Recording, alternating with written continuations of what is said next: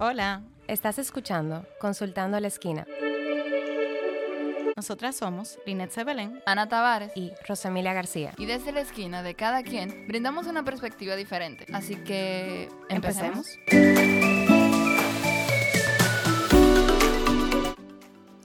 Hola, mi gente. ¿Cómo están, chicas? Hola. Hola, Linet. ¿Qué fue lo que te? Hola, Linet. Ay, entendí otra cosa. Hola, Ana, ¿cómo estás? Muy bien, ¿y tú? Yo estoy bien, gracias. Ah, sí. Ay, hola, Rosa, mira. Ay, mira, estoy aquí. Hola, Paulette. Hola. Se nota que mi Tú venías, tú venías tranquila. eso es, mira, increíble. Señores. Ujú. Eh, señores, estamos demasiado felices. Bueno, yo claramente estoy eh, desbordando con mis estrellas y mis escarchas. Porque hoy tengo, bueno, tenemos el placer de invitar a mi mejor amiga, Paulette Tejada. Eh, en verdad, desde- yo creo que desde los 13 años nosotros estamos hablando de cómo teníamos que grabarnos hablando todos los disparates que en ese momento hablábamos y hemos ido evolucionando con el tiempo en esas conversaciones. Entonces, hoy se nos da ese sueño. eh, y nada, un placer de tenerte aquí. No, es un placer para mí estar aquí. Yo soy súper fan de este podcast, las escucho siempre. Yay. Y entonces, nada, estoy feliz. Sí. ¿Y, y de qué vamos a hablar? ¿De pan y plata? No vamos a hablar nada de nada de Ah, pero presenta, es vamos a verdad. Dime la profesión. ¿Qué pasa? Sí, eh, bueno, ella misma se puede presentar, pero ella es la verdadera chef madura de República Dominicana. Dios mío. Wow. Muy ¿Tú bien, sabes así por qué tengo que darle la payola? Yo soy humildemente una cocinera. Ay, Dios mío. No, cosa. cocinera mi abuela. Después, después de este podcast, ustedes la van a seguir y a los dos días van a querer darle un follow. Porque eh, de verdad, de verdad, las tentaciones que esa niña Sí. sube son una cosa impresionante. De verdad, es una artista en la Wow, cocina. gracias. Ella tira, verdad. ella tira el arte en los platos. O sea, no De es que, voy a cocinar un sándwich, ella cocina la creme. Exacto. Ella O sea, es la de la creme Yo, soy cocinera, ella es la verdadera exacto, chef. o sea, exacto. ¿qué Wow, gracias. Yo tengo que venir aquí más a abuela. menudo, Dios mío.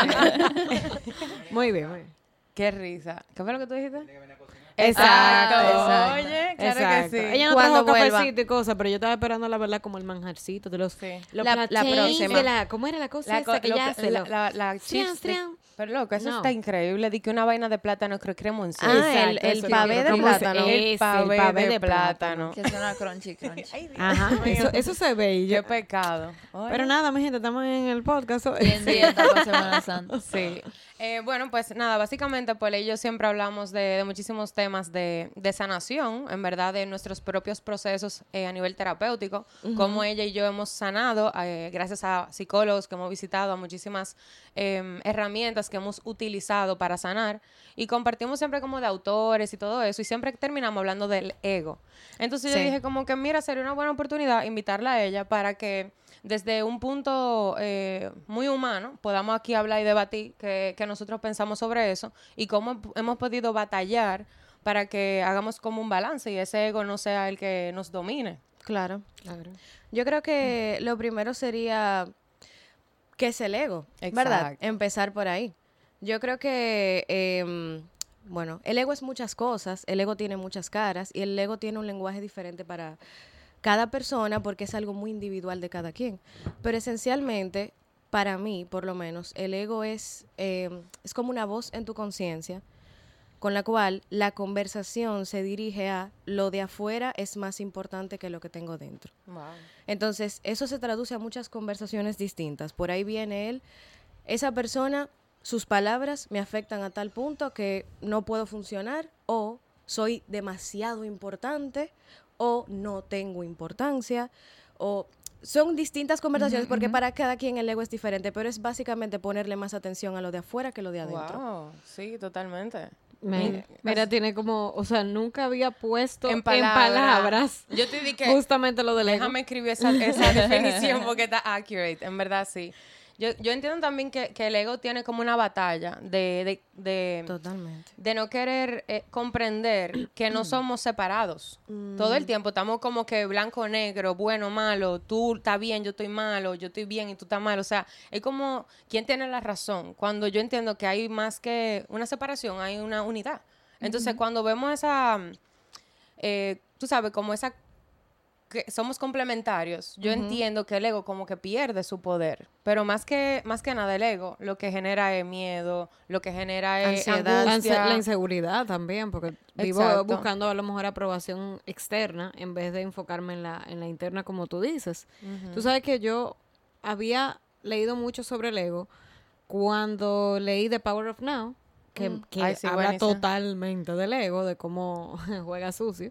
Y justamente en la sanación de las heridas, es eso lo que te trata, de que justamente cuando tú haces conciencia de que de quién, bajo qué yo estoy actuando o pensando, bajo mi criterio o bajo mi ego. Y, y ponerle la cara, como tú dices. Entonces, ahora me da como hasta mucho más sentido pensar en eso, en que es que yo me estoy fijando, porque yo lo estoy haciendo realmente. O sea, esto, esta decisión que yo estoy tomando, yo estoy grabando este podcast y me preocupa a lo mejor eh, dónde voy a salir grabada, pero ¿por qué realmente? ¿Por lo que vayan a pensar de mí o porque O realmente por lo que yo pienso. yo de mí. pienso Sí. de mí? Entonces, constantemente estamos buscando ese sentido como de aprobación externo, como de, de, de llenar mis cosas en base a lo que hay fuera, en vez de enfocarme en lo que hay dentro. De verdad que es súper... Es como súper quiero encajar o quiero pertenecer. Y si, y si fallo, de alguna manera siento que estoy tentando contra ese lugar que me corresponde dentro de la sociedad. Y eso, la verdad que es una batalla como que, que siempre vamos a perder. Porque es que siempre vamos a caerle mal a alguien o nuestra opinión no le va a gustar a alguien o la ropa que yo me pongo tal vez alguien no la va, no se va a identificar con eso. Entonces, yo entiendo que es lo que tú dices. O sea, el trabajo del ego tiene que ver mucho con construir algo adentro. Tú sabes también que, bueno, Lego ha salido en varios de nuestros episodios, un ejemplo con el de Francisco, él mencionaba sí. que con su fobia social él aprendió a soltar el ego, o sea, del cuento del hombre de hay 300.000, 400 gente en el mundo, quién tú eres tan importante para que la gente se esté fijando en ti. Pero también en el de las heridas habla mucho del ego, en el libro de las heridas, por eso mismo. Yo para mí, el ego viene siendo como un niño pequeño, el niño pequeño dentro de nosotros, el niño caprichoso. Entonces, dentro de las heridas, más o menos lo explican así. O sea, el ego es lo que no te permite avanzar. El ego te dice, todo está bien, olvídate de eso, ya tú eres así. Que venga lo que venga, pero ya tú eres así, no vamos para ninguna parte. O sea, que no hay evolución. Entonces, para mí es como que eso. O sea, el niño pequeño, caprichoso. El que quiere El la lo- el satisfacción años, inmediata, exacto. la- claro, totalmente. y tú sabes dónde me rayaba mucho lo del ego, no sé si a ti eh, te pasaba lo mismo. Yo me acuerdo que también tenía una persona con la que hablaba mucho de estas conversaciones y que, mira, que deberíamos hacer una segunda parte, a ver si, si lo invito. Hablando sobre el ego y me decía, mira, en el único punto donde yo todavía no he podido como trabajarme esto es con lo de las redes sociales. O sea, Wow. Ouch. Sí, porque tú subes las cosas, pero ok, yo estoy subiendo esto. Él no sube nada, incluso. Yo digo, "Y qué raro entonces que tú todavía tienes una cuenta. Tú sabes, como que, porque me da risa, porque es verdad que no subía na- casi nada. Y él me decía, esto es algo que todavía yo no he podido como desprenderme de, por- de no tener ni siquiera una cuenta, porque la tenía como quiere, pero él no la usa para ese sentido, tú sabes, como para esos fines. ¿Cómo te toca a ti eso, a lo mejor? Bueno, no te o sea, no les miento. Al principio, cuando yo empecé con el tema de las redes sociales, que empecé a, a- a volcarlo como mucho hacia mi trabajo de cocina, yo pensaba mucho en el qué dirán, Claro. en los comentarios negativos, me enfocaba mucho en eso. Pero luego mm, me puse a pensar que realmente las redes, bueno, las redes son y no son, ¿verdad? Porque son una mentira y son una verdad. Pero cuando tú te enfocas en compartir, mi, mi enfoque se convirtió en yo lo que quiero es compartir y servir. Entonces ahí ya lo que yo subo, lo subo con esa intención. Ok. Gusta o no gusta, me gusta a mí. Exacto, Entonces, eso es lo eh, importante. puede tener 5 likes o puede tener 255 mil likes y al final eso no afecta, no, no, me, no me siento tentada a tengo que borrar esta foto. Exacto, muy importante, muy importante. Es como que a quién le está sirviendo esto. Entonces, si yo siento que le está sirviendo a alguien, no me, no me produce ningún tipo de sensación. Pero sí luchaba con eso al principio porque eh, da miedo tú Claro, exponerte de esa manera, de claro. exponerte como quien dice al mundo y, y, y, y poner tu trabajo o ponerte a ti en los ojos del mundo y, y requiere valentía y sabes que puedes ser criticado. Claro. Pero... No sé, terapia. Mira, que más De en tu verdad, caso, terapia. más en tu caso, Sí. porque tú que, que lo utilizas mucho para el área laboral, Sí. tú sabes como que, Sí. la- aparte de tú tener una aprobación que es personal, porque el hecho de que, de que si tú me estás dando like a mi plato, el plato que yo hice, que yo me esforcé, pero también habla de tu parte laboral, de que en esto que yo soy dura, en esto que yo me dedico, entonces tú sabes como que sí requiere cierta presión, o sea, al principio yo me imagino que, que era algo... Eh, sí, al principio sí, pero es como te digo, como que con el tiempo, eh, porque, mm, a ver, eh, con el tiempo uno como que yo fui desarrollando eso de para qué yo cocino. Ok. Entonces es como un yo cocino porque me enfoco en el servicio. Entonces, como yo vivo para el servicio, eso fue algo que me ayudó con mis problemas de ego, enfocar, enfocar mi vida al servicio. Entonces yo veo hasta mis redes sociales como un acto de servicio. Excelente. Entonces, eh, por, por eso lo veo como algo muy positivo para mí, porque lo veo como un acto de servicio. Claro. Tú sabes que yo pecaba de eso. O sea, de yo subía una foto y si a las dos horas no tenía una cierta cantidad de likes, yo la borraba. Y la subía de que a los dos días, a ver. Y Yo como también. quiera, tú sabes. Y los otros días, ok, yo dejé de hacer eso, pero todavía a mí me, da, me daba miedo qué fotos yo iba a subir. O sea, como que yo tenía que subir la foto que yo sé que estaba dura. O sea, y ya últimamente yo me hice mi trabajo y dije, tú sabes que en verdad, esta, un ejemplo, la foto que yo tengo de perfil con el perrito. Esa foto en otro momento yo no lo hubiese subido. Porque te- me- se me para un pelo aquí, porque no sé qué. Y dije, foqueto. Bye. Y ya yo estoy así, de que final tú, subiendo la por foto felicidad. por exacto, porque ya, porque me gustó y quiero tenerla en un sitio, porque en el celular no la voy a ver. Claro. Entonces, pero sí. Pero con eso, ¿en qué punto tú divides entonces el ego del orgullo? Porque que un Uy, plato para. mío tenga 300 likes, a diferencia de uno de dos, no es que tú te vas a sentir muy orgulloso de, del de los 300 que del de dos, pero al fin y al cabo como que, wow, mi trabajo está siendo valorado. ¿Cómo se divide el ego del orgullo? Eh, wow, es una pregunta muy o interesante. sea, es para tres, por si acaso. No, no, no, sí. eso No, no, es muy interesante. Sobre... que yo no quiero responder. Yo no quiero responder Eh, eso, no. No, eso es muy interesante porque en verdad es muy difícil dividir entre el ego y el orgullo, pero eh, volvemos a lo mismo. Es como que yo estoy orgullosa de ese plato por lo que representa el plato para mí o porque tiene 200 o 100 likes. ¿Cuál, Ujú. ¿Cuál es el punto? O sea, que yo siento por el ¿A plato? qué tú le estás dando valor? es un ejercicio interno. Entonces, pero a mí me pasa todavía, por ejemplo, porque tengo que ser sincera, donde le ponen atención quizás a un plato que no fue mi favorito, pero lo compartí porque hice el trabajo de hacerlo y dije, no voy a dejar ese trabajo en el aire, lo voy a... Perdón. Tranquila, Tranquila. lo voy a poner. eh, y luego le ponen atención, y luego no le ponen tanta atención quizás a un plato por el cual yo me sienta sumamente orgullosa, que yo diga, wow, este plato ocurre. lo amo y me quiero casar con él. Pero, pero es lo que te digo, es como que, que yo, me, yo me hago un ejercicio de qué yo siento por eso. Entonces, cuando yo me pregunto qué yo siento por eso, la opinión externa me deja de importar, tú Claro. sabes. No es que no me importe, vamos a, vamos a ser sinceros, siempre nos va a importar lo que piense la gente. Totalmente. Sí, Pero el punto es hasta, hasta qué punto tú permites que esa opinión de los demás te controle Te condiciona. O te condicione, o te condicione. Entonces, eh, en, en este punto de mi vida, yo siento que la opinión de los demás realmente no me condiciona. Sí, ahorita tú hablaste de, de el para qué. Y justamente yo creo que la diferencia de eh, dirigirse por el ego o no es preguntarse por qué, que siempre te lleva al otro, Exacto. y el para qué siempre te lleva a mí. Y cuál es el aprendizaje que yo voy a obtener de cualquier situación que me suceda. Entonces, nosotros siempre venimos hablando sobre ese tipo de preguntas, como que vamos siempre a hacer eh, ese inter- intercambio eh, y, y la respuesta es de construcción siempre cuando tú te preguntas para qué, porque aunque sea una situación bastante crítica donde uno se sienta súper vulnerable y con miedo, el para qué siempre te va a lle- llevar a algo nuevo para mejoría de, tu- de ti, de tu persona. Totalmente. Entonces, el, el por qué siempre como que desde un rol de víctima, de, ay, pobre de mí, ¿qué, qué, por qué me está pasando esto? ¿O ¿Por qué me están criticando? ¿Por qué me siento rechazado? Tú sabes. Entonces, yo creo que esa... Pero el para qué le da propósito. Exacto. Exactamente. Porque- Pero- ajá. Dale, dale. No, no, está bien. Dale, que ya le Ah, brocoché. me Pero por aquí tenemos una tos, Sí, sí, sí. No, eso siempre. Siempre. Aquí vamos a mantener una vainita con menta, los jarabes, la cosa, y el té, el té. el miel, digo, la miel. Ok. Eh, no, que sí, que volviendo tal vez al comentario de que el ego es el que nos convierte en niño, pe- o sea, es, es el niño pequeño dentro de nosotros.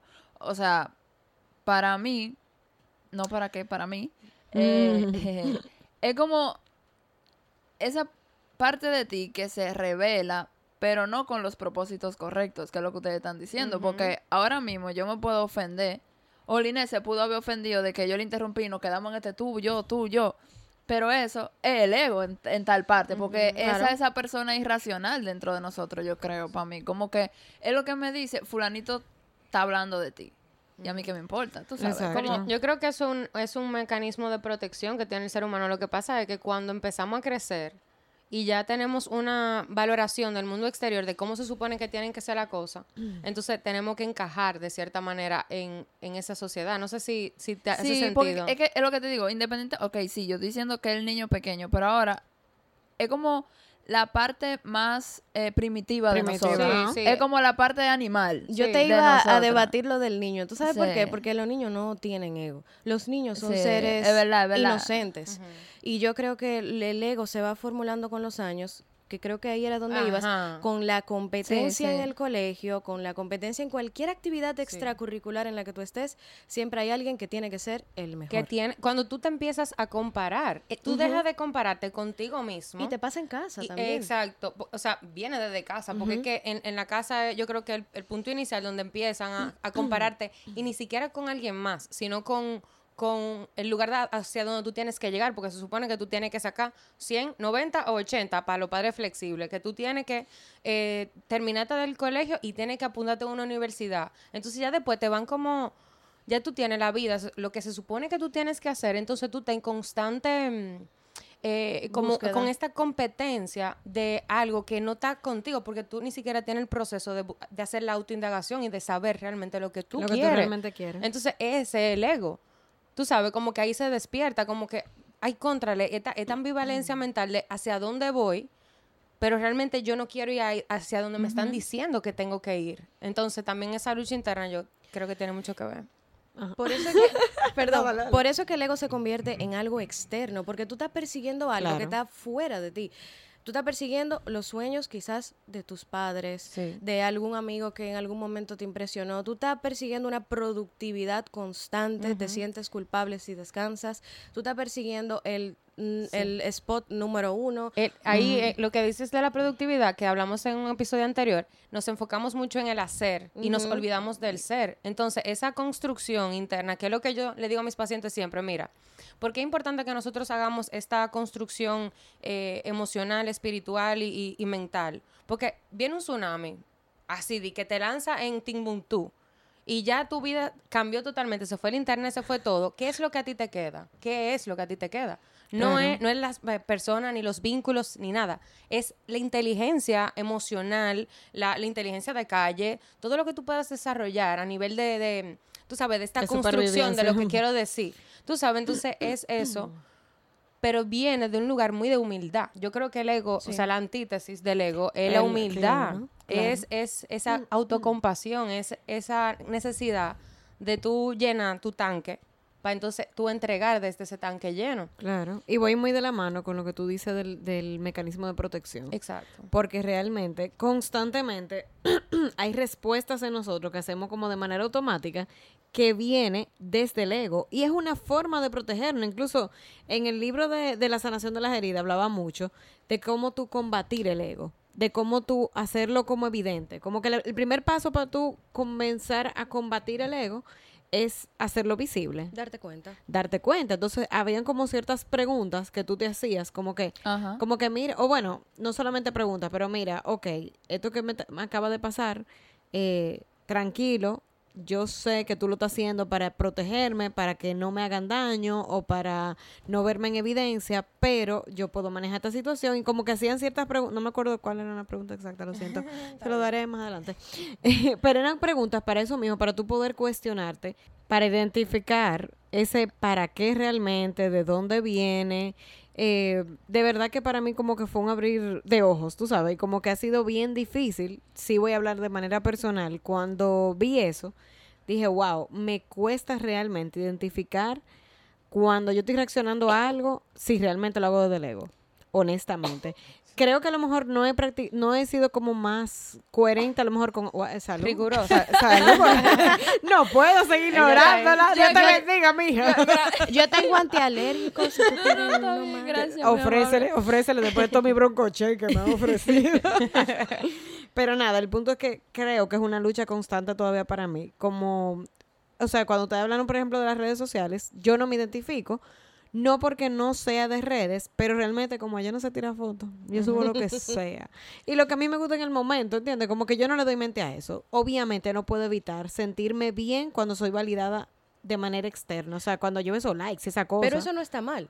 No, no está mal que te sientas bien, porque em, siempre nos va a gustar eso. Eso se va a sentir bien siempre. No sé si es que hay una reacción química Sí. que sucede ahí. Sí. Sí, el- Sí. Explícalo, Eh, Ana, por favor. Ahí va con el, Doctora. sí, el sistema de... Dale. Ajá. Eh, sí, al igual que con las sustancias, o sea, el alcohol, todo eso, las redes sociales están hechas para ser adictivas. Y por eso, porque, un ejemplo, las notificaciones de color rojo, el corazoncito, La posición. todo eso despierta, hasta el ping, o sea, Produce todo eso serotonina. nos ha condicionado para liberar dopamina en el sistema de recompensa del cerebro, o sea, que es la que te dice de que... Dale, sigue, sigue. Ajá, que la que te dice como que eso me gustó. O sea, qué sé yo, nosotros no comemos una hamburguesa y se libera dopamina en el cerebro. Y entonces el cerebro lo recuerda y dice, mira, tú te puedes comer una hamburguesa nuevamente porque eso te hizo sentir bien. Ahora, el cerebro no recuerda.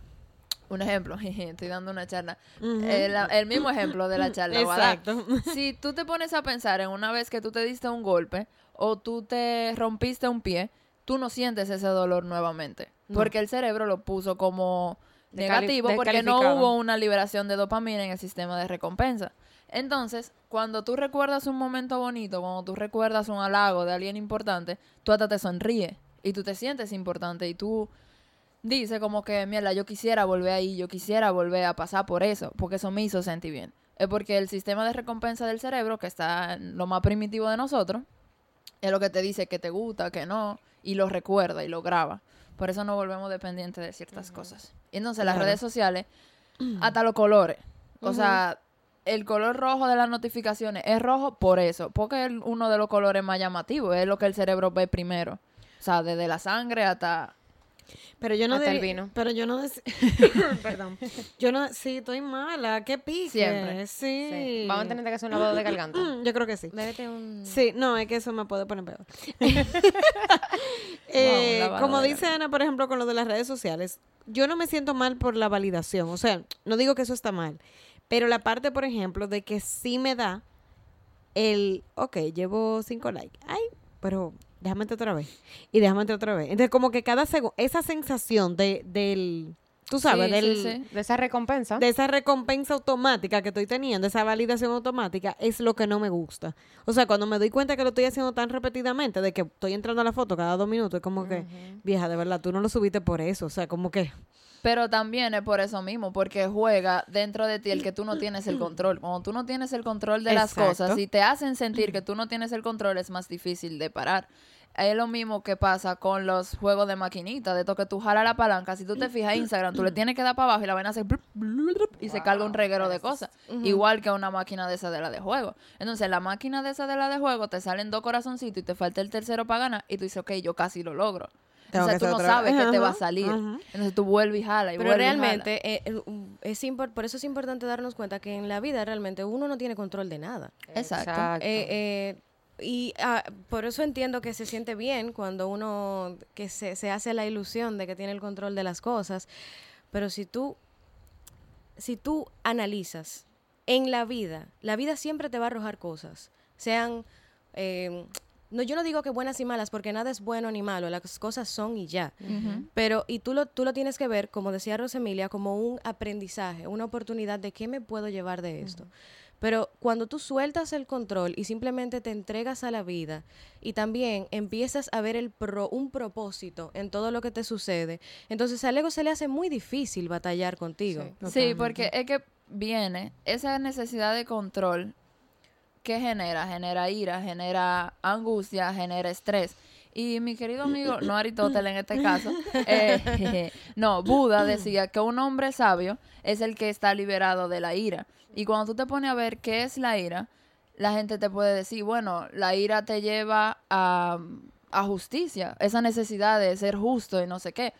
A poner los límites donde no lo pudiste Pero poner. eso, eso en sí viene del orgullo. Y de ese orgullo que yo comentaba ahorita, de que en qué punto dividimos el orgullo de la, Del ego. Del ego. O querer tener la razón también. Exacto, porque cuando tú tienes, es- o sea, el, el orgullo lleva a la ira. la ira lleva a viene de expectativas y esas expectativas te creen justo de justicia y la gente cree que esa justicia es la real, pero en verdad esa justicia que viene de la ira lo que hace es crear una muralla. Es, Si una, yo te es una creación, una creencia, que uno piensa saber lo que es bueno o es malo.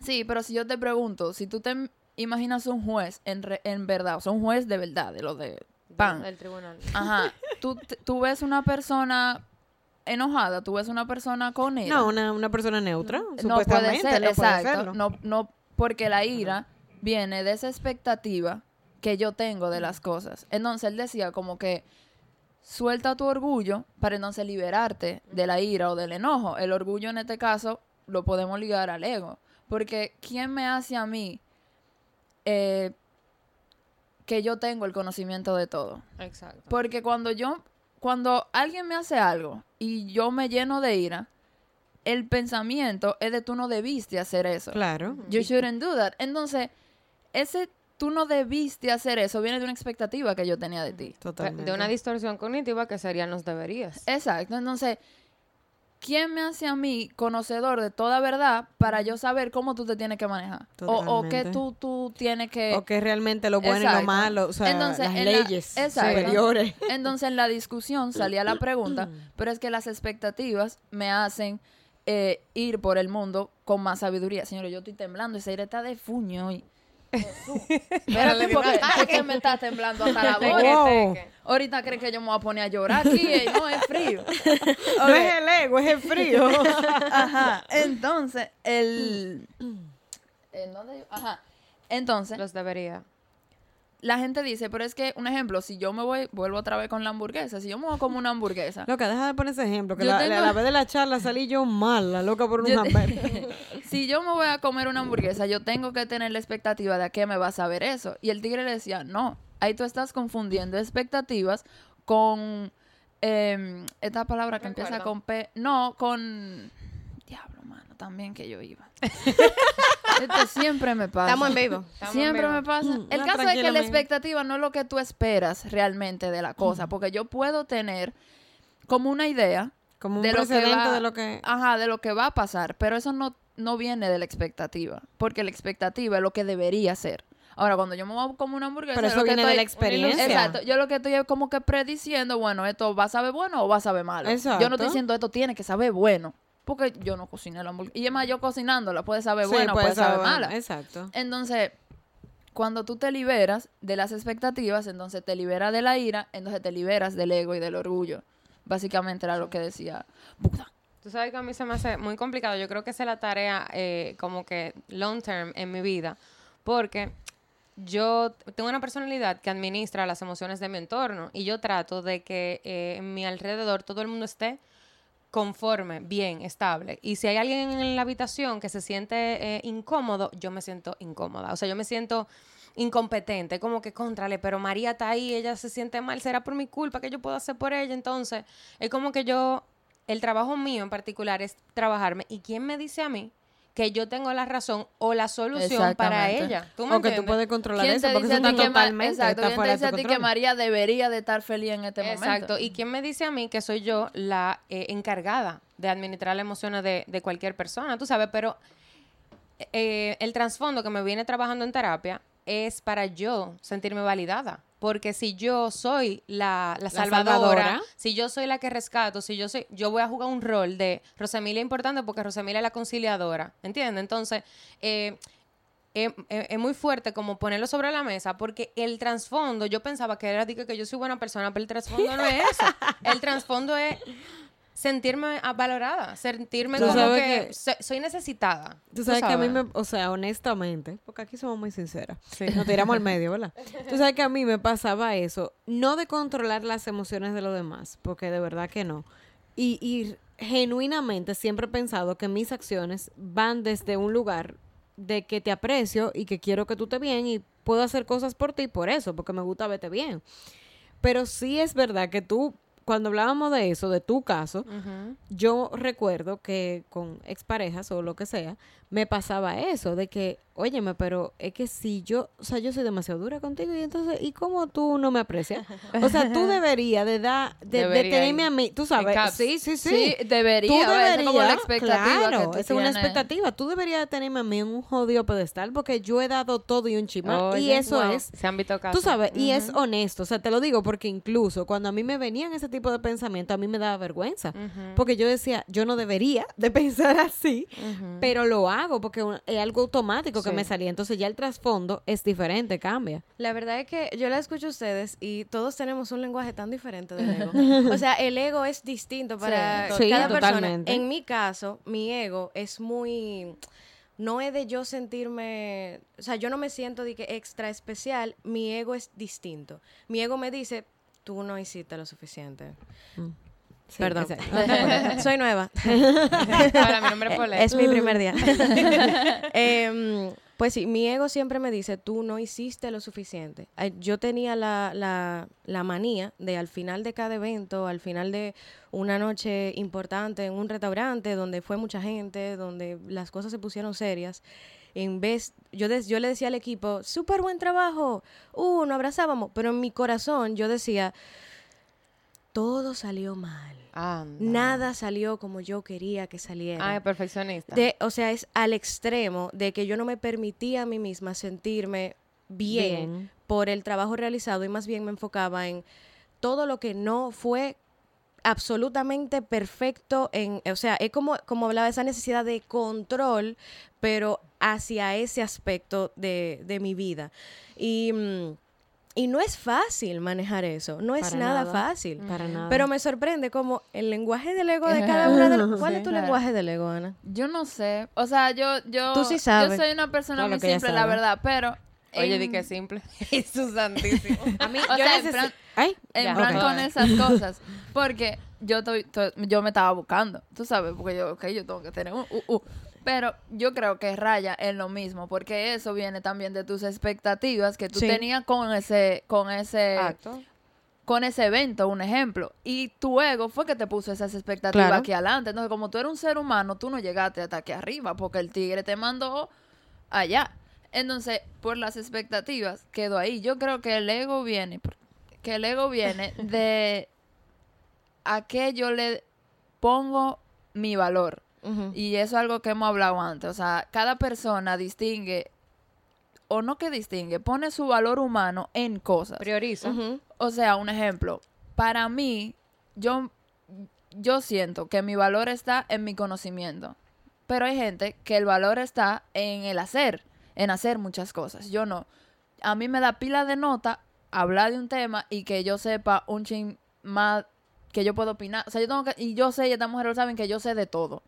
O sea, yo salto, y no, en- no en cuanto a hablar, sino también a resolver, a, qué sé yo, ahora mismo que se prende un fuego, una vaina. El yo poder tal vez resolver y saber cómo se resuelve en ese caso, como que mi valor como persona está ahí, está en el conocimiento, está en el yo poder resolver Dar cosas. Es como que yo soy importante si yo tengo Como- información. Como el ejemplo de la goma, que, que fue que tú querías cambiar la goma. Exacto. un- ay. Sí, oye, mi goma amaneció pinchada Ajá. y ella iba para mi casa y, y mi mejor amigo me tira, di que mira, yo te voy a arreglar la goma. Y ella me dice, contrale, pero yo la quería arreglar. Tú sabes, como Exacto, que como ella que- quería jugar el rol de la salvadora. Pero no en cuanto a salvar, sino como yo A sé cambiar una goma. No, es como de, de yo sé prove it. cambiar no, una es goma, que ella tiene que favor. probar que ya lo sabe. Exacto. Eso. Exacto, es. como que Exacto. Entonces, un ejemplo, sí yo leo pila porque me da, o sea, en verdad a mí me gusta saber, pero yo identifiqué en un punto que de ahí dependía mi valor. Tal vez porque yo estaba en un diálogo con y empiezan a hablar de matemática cuántica, que yo no sé nada, y yo me sentía inútil. Entonces yo dije como que espérate, mi val ok, yo voy a seguir leyendo los temas que a mí me interesen, uh, voy a fundir con mi filosofía y todo lo que tú quieras, porque eso me gusta. Ahora, yo no tengo por qué pasar tiempo ahora, o sea, porque imagínense que ustedes están hablando aquí de la matemática cuántica.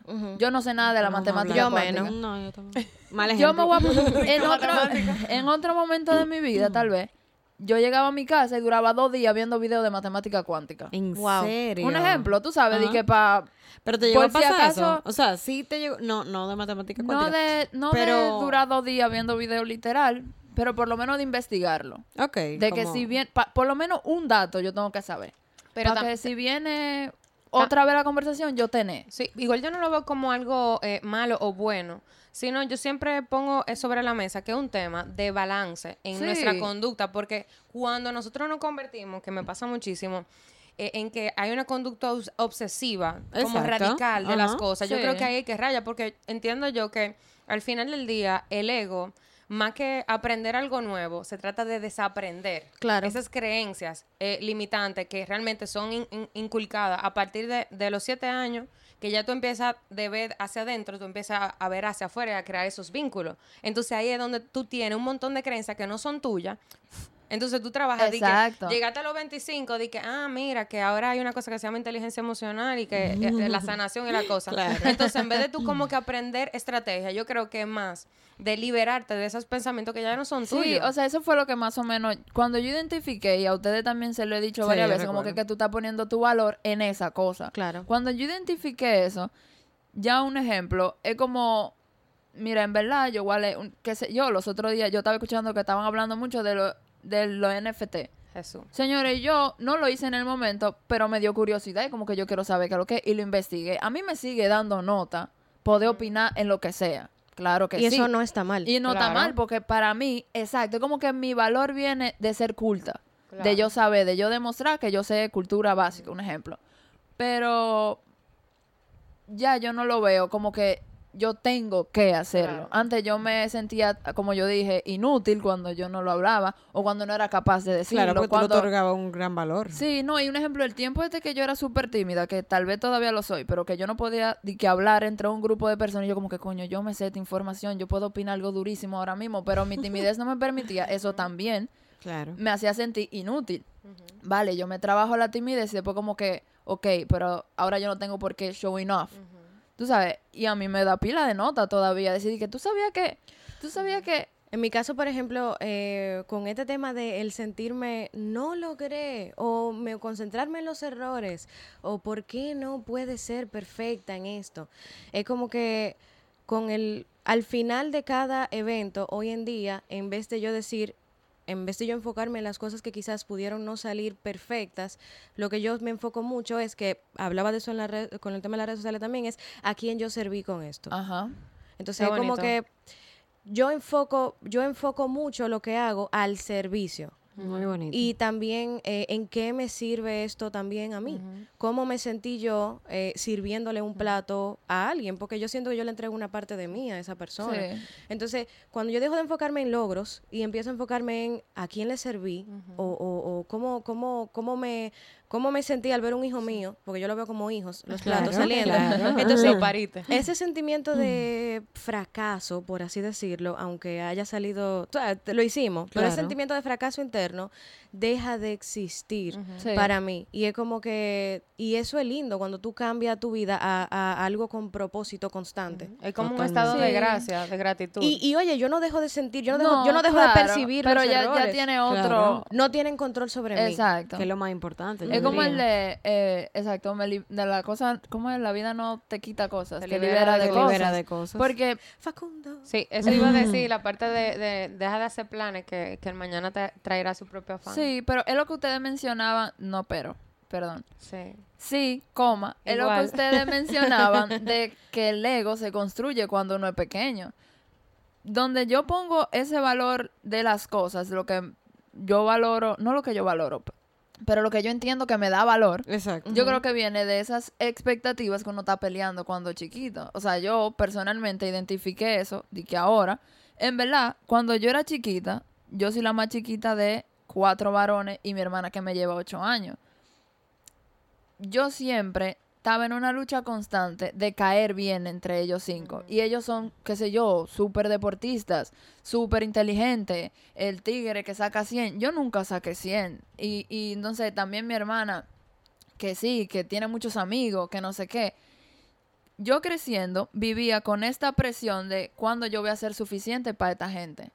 Entonces, entre uno que sabe pila de matemática, el otro que ha ganado 15 torneos de soccer y dos de natación, el otro que, que, que sabe cómo manejarse con... O sea, era como un constante ¿Qué es lo qué- que yo, qué que yo yo hacer? de ¿Qué es lo que yo especial? voy a hacer bueno? Para poder Entonces, destacarte. Exacto, mientras me veo creciendo, mira, yo voy para terapia esta semana, no bulto, porque yo identifiqué Vamos todita.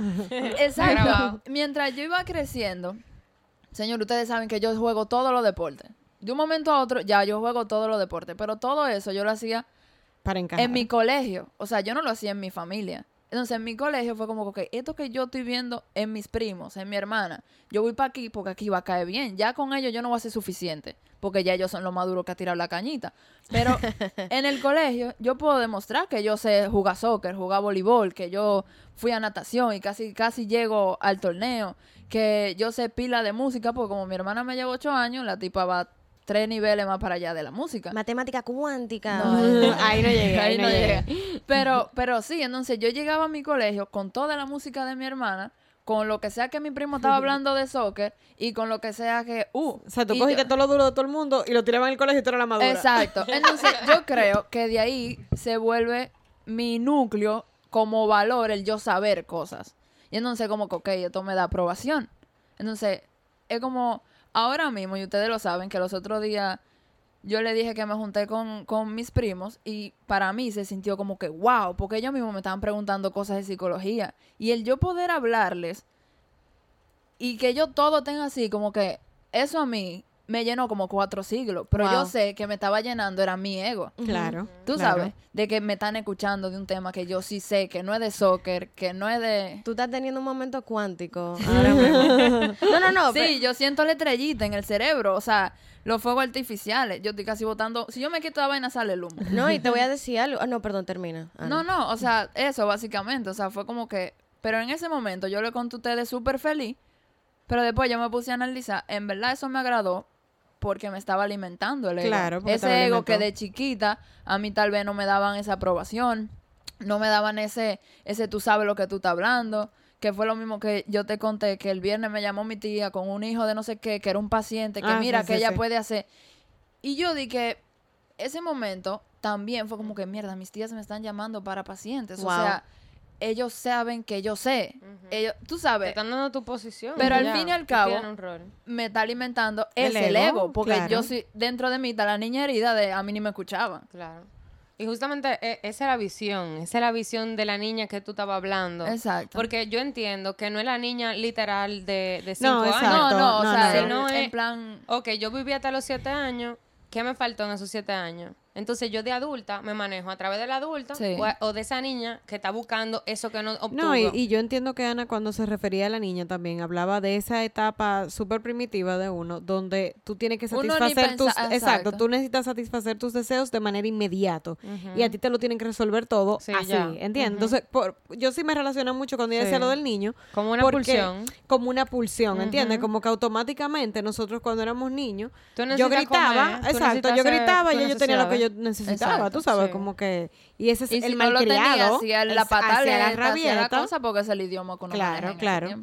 Eh, para ir cerrando un poquito, ¿cómo tú puedes identificar que a lo mejor todo este crecimiento que tú has tenido en este tiempo y, y, y que constantemente entiendo que seguimos como en ese aprendizaje, en sí. esa batalla de, de, ok, esto es ego, esto no es ego. Ah, mira, los lenguajes del ego, hasta yo salí como que, wow, hay lenguajes, son varios. ¿Qué tú dirías que es el mayor aprendizaje hasta el momento que tú has tenido? Tú sabes que em, cuando yo empecé a... yo pasé por un proceso donde mi ego me dio muy duro. Y fue cuando empecé a sentir ese... como ese fracaso luego de cada noche y empecé a concentrarme tanto en mis errores y en, en qué partes de mí no soy perfecta. Y en terapia, eh, mi, mi psicóloga en ese entonces me preguntó, luego de escucharme tantas veces hablar de, de esa, par- de esa parte de mí que, que, que me controlaba, por así decirlo, ella me dice, una pregunta, ¿en qué momento de tu vida tú te enamoraste de la cocina? ¿Cuál fue ese momento que tú dijiste, a esto es que yo me quiero dedicar? Y, y ahí fue que yo tuve mi momento cuántico, como te estaba diciendo, que es, a eso le llama Wayne Dyer como a los momentos donde tú haces un cambio radical. Y mm, yo me di cuenta que yo tenía quizás nueve años y mi, mi papá sufría de bipolaridad. eh, de- eh, perdón, no sé si se dice... Sufra. Sí. Tiene el diagnóstico. Ujú. Tien- tenía el diagnóstico de bipolaridad y tenía eh, momentos de manía muy fuertes con nosotros. Y yo era, yo era muy niña cuando tuve que vivir esas cosas. Y lo que él hacía luego de que él pasaba esos momentos es que él nos cocinaba. Entonces él nos cocinaba cosas eh, muy espectaculares para mí en ese entonces, que si pollo al curry, que si... Todas cosas muy extras, exóticas. extras, Ajá. ajá. Y en ese momento que nos sentábamos en la mesa, todos los momentos negativos desaparecían de nuestras vidas. Simplemente estábamos compartiendo un plato en la mesa, en familia, en, en- en- en amor, tú sabes. Ay, qué hermoso. Y, y yo me di cuenta del poder de transformación y de, y de servicio que tiene la cocina y de, y de amor, que es lo que representa. Es una parte de ti que tú le estás dando al otro. Y cuando yo me di cuenta de eso, yo empecé a dejar de ver, a, a dejar de ver mis errores como fracasos.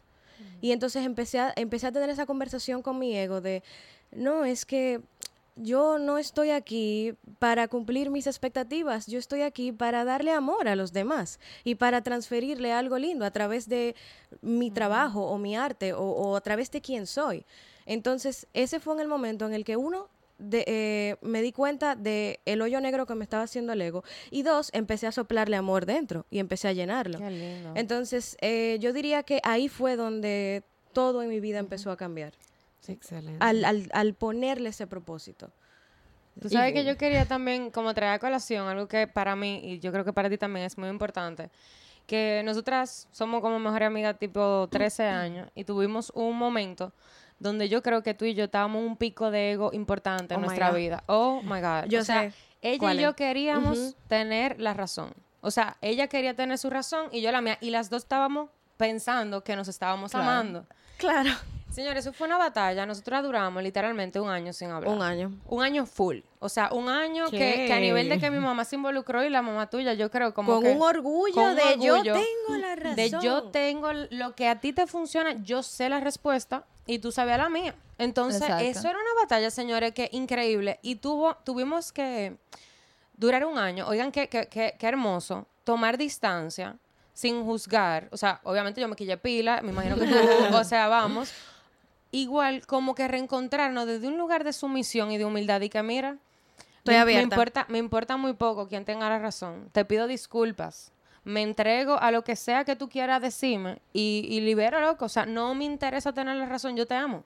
Exacto. Y eso fue, yo creo que uno de los momentos que a mí, como amiga, porque uno habla mucho del ego de, a nivel profesional, a nivel de pareja, con los padres, pero las amistades, tú sabes, Sí. como Sí. que a veces uno piensa que en las amistades uno siempre tiene que, que mantenerse o, o- o como que las amistades son forever, eh, eh, best friends forever. Tú sabes, pero también esa, esa distancia irresponsable que tuvimos, que fue muy, ok, hablamos, punto. Tú sabes, le pusimos ese- esa pausa y fuimos, tú sabes, muy conscientes en que necesitábamos esa distancia y yo siento que, que maduramos pila ahí. Eso revolucionó nuestra amistad.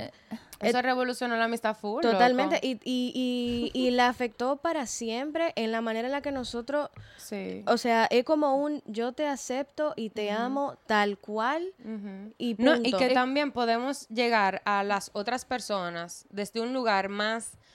Yo quiero escucharte y a mí no me importa tener la razón y yo no tengo la respuesta para ti. Yo te puedo guiar, yo te puedo decir mi opinión, pero al final del día eres tú la que lo va a encontrar. Tú sabes. y no te juzgo en el proceso. Exacto. Sí, porque es que el, el...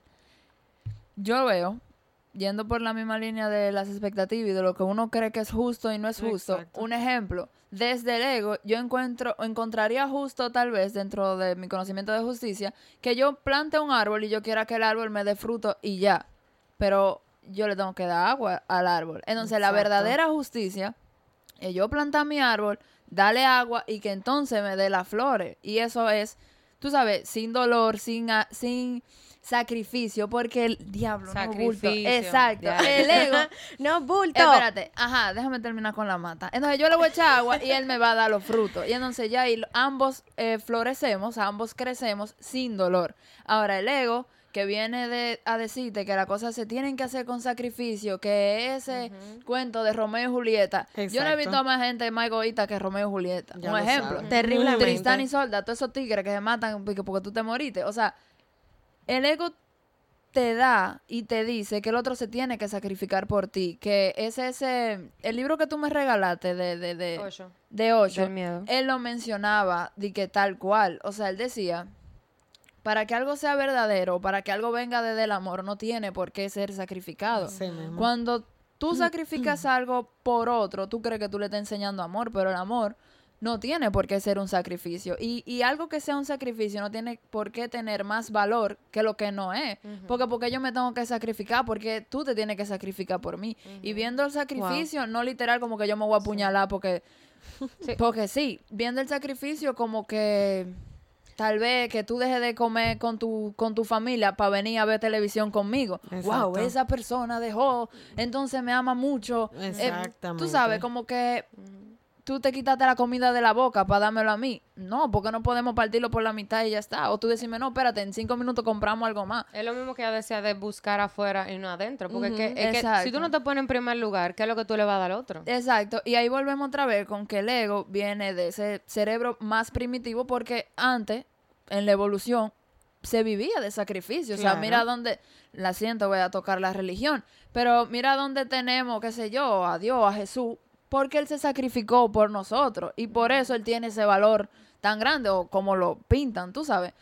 Y desde ahí, yo creo que se vende una cultura, se vende un conocimiento de yo me tengo que sacrificar para que sea worth it, para que, qué sé yo, es que en verdad Osho Y le tira pila y a la y con religión. Mucho, mucho. le tira A mí me- pila. a mí me gusta eso de él. Osho le tira pila a la religión. Yo no tengo nada en contra de la religión, pero como estoy hablando del libro ese que leí, me voy a ir por ahí con los ejemplos. claro, tranquila. Mira cómo tú te tienes que sacrificar de los gustos tal vez terrenales para para tú Para ser- para tú poder llegar al reino Al de los cielo. cielos. Exacto. O sea, Pero ¿por qué es tal por vez miedo. comer con gula? O sea, sí, comer con ok. Pero qué sé yo, dentro Privarte de los placeres. de la exacto. Es y no y no simplemente de que placeres sexuales, o sea, Sí, de sí. que en general. Sí, en general. Porque ahí también te venden el qué sé yo, poner la otra mejilla. Sí. Te venden el darle la comida, la limosna. Lo que hablábamos de honrar a papá y a mamá. Exacto, la limosna. po- Porque es lo que vemos en nuestros padres. Sí, porque han crecido con esa cultura Desde de- que yo soy pequeña me dicen yo me sacrifico por ti. Esa, Exactamente. esa palabra es clásica. Esa palabra es Sí, clásica. O, o lo mismo te ahora. condenan. ahora en No, cuaresma. Tu colegio Porque es un sacrificio para mí. Te tiene que ir bien. Yo, yo me fajo por ti, yo trabajando para darte lo Eh, mejor. Exactamente. Esa, Esas son las creencias que estamos hablando que te inculcan. Sí, y aunque uno no lo tenga de que consciente, dentro del diario tú, uno oye mucho Por eso, esos por eso que yo digo, sacrificios. cuen- háblame del discurso que tú escuchabas desde chiquito ahí en repeat. Ese es el discurso que te está calcinando. Vieja, y es verdad, mira un ejemplo ahora en cuaresma, hay que hacer un sacrificio. Sí, di que- que no de los carne. 40 días, no, de los 40 días en Sí, general, pero de que deje el ejemplo. azúcar, no sé qué. Sí, los porque acuérdate viernes que cada quien no se come, sacrificio. exacto, Claro. los viernes, pero de que fijo los viernes no se come ajá. carne. Eh, no se puede tener relaciones en sábado, en Viernes Santo, pues te queda pegado. O sea, Dios mío, Esa yo no la había pego. escuchado. Esa, esa Sí. sí. O sea, como que es como que a mayor sacrificio yo haga, exacto, se lo Mayor premio. así, a mayor sacrificio yo logré hacer en mi vida, entonces más perteneciente del reino de los cielos yo voy a hacer. Merecedora. Ujú. Entonces, el ego es eso. Eh, eh, ese, tú tienes que sacrificar por mí, tú, tú, tú tienes que hacer esas cosas. O sea, si no, tú no me amas. Sí. Y lo que genera un montón de culpa, ¿me entiendes? Y entonces así mismo se, se extrapola a papá y a mamá, porque es lo mismo que tú hablabas del sacrificio de pagarte el mejor colegio, entonces... Tú te sientes que debes. Sí, como que ya entonces Tengo que yo- sacar 100. No, y Exacto. que, y que ya yo de adulta, se supone que mis padres me tocan a mí, porque, ¿me entiendes? Ellos se sacrificaron, su sacrificaron por su, ti. su juventud Claro. por mí, entonces ahora yo tengo que Exacto. sacrificar la mía para cuidarla yo de viejo. Exacto. Es una O barbaridad. sea que sí, para mí el ego tira ahí al sacrificio y que el otro tenga que hacer por Sí. mí. Wow. Son muchas cosas. Yo creo una, esto, este- está, esto está denso, señores. Este Yo- episodio viene se parte dos, una. Sí, viene parte dos. Yo, creo, que tenemos como dos horas Sí. aquí. Ustedes pudieran evaluar cuál es su ego, cómo usted se está manejando. Empiece a escuchar ese diálogo interno. Nosotros tenemos un cuadro chulísimo de registro de pensamientos. se lo vamos a compartir, escriban ese DM, porque yo creo que si cada quien se pusiera en esa conciencia de... Te Y la terapia, ¿quién la paga? Exacto, espérate, Sí. mi niña, deja de estar ofreciendo herramientas. Por eso no, no, eso es básico. No, no, no, no, eso no es ningún básico. Bueno, yo Oh. se lo regalo, por si acaso. Yo creo que si, si ustedes empiezan a hacer como ese ejercicio de conciencia de cuáles son los pensamientos que me están visitando, ¿usted cree que viene desde el ego? ¿Cómo yo lo pudiera hacer mejor para darme, a- para Eso ponerme a mí sí. en primer lugar y no querer se- estar afuera, sino estar dentro. O sea, darle esa prioridad. Sí. Yo creo que, que pudiéramos hacer un pe- poner nuestra granito de arena en el mundo. Y tratar de identificar dónde uno está poniendo su valor. O sea, ya yo identifiqué que el mío es en el conocimiento. Y ella salió de aquí con una, No, un tema de terapia. Ya yo o quito la terapia porque ya me la di aquí o la pongo. Ay, qué semana.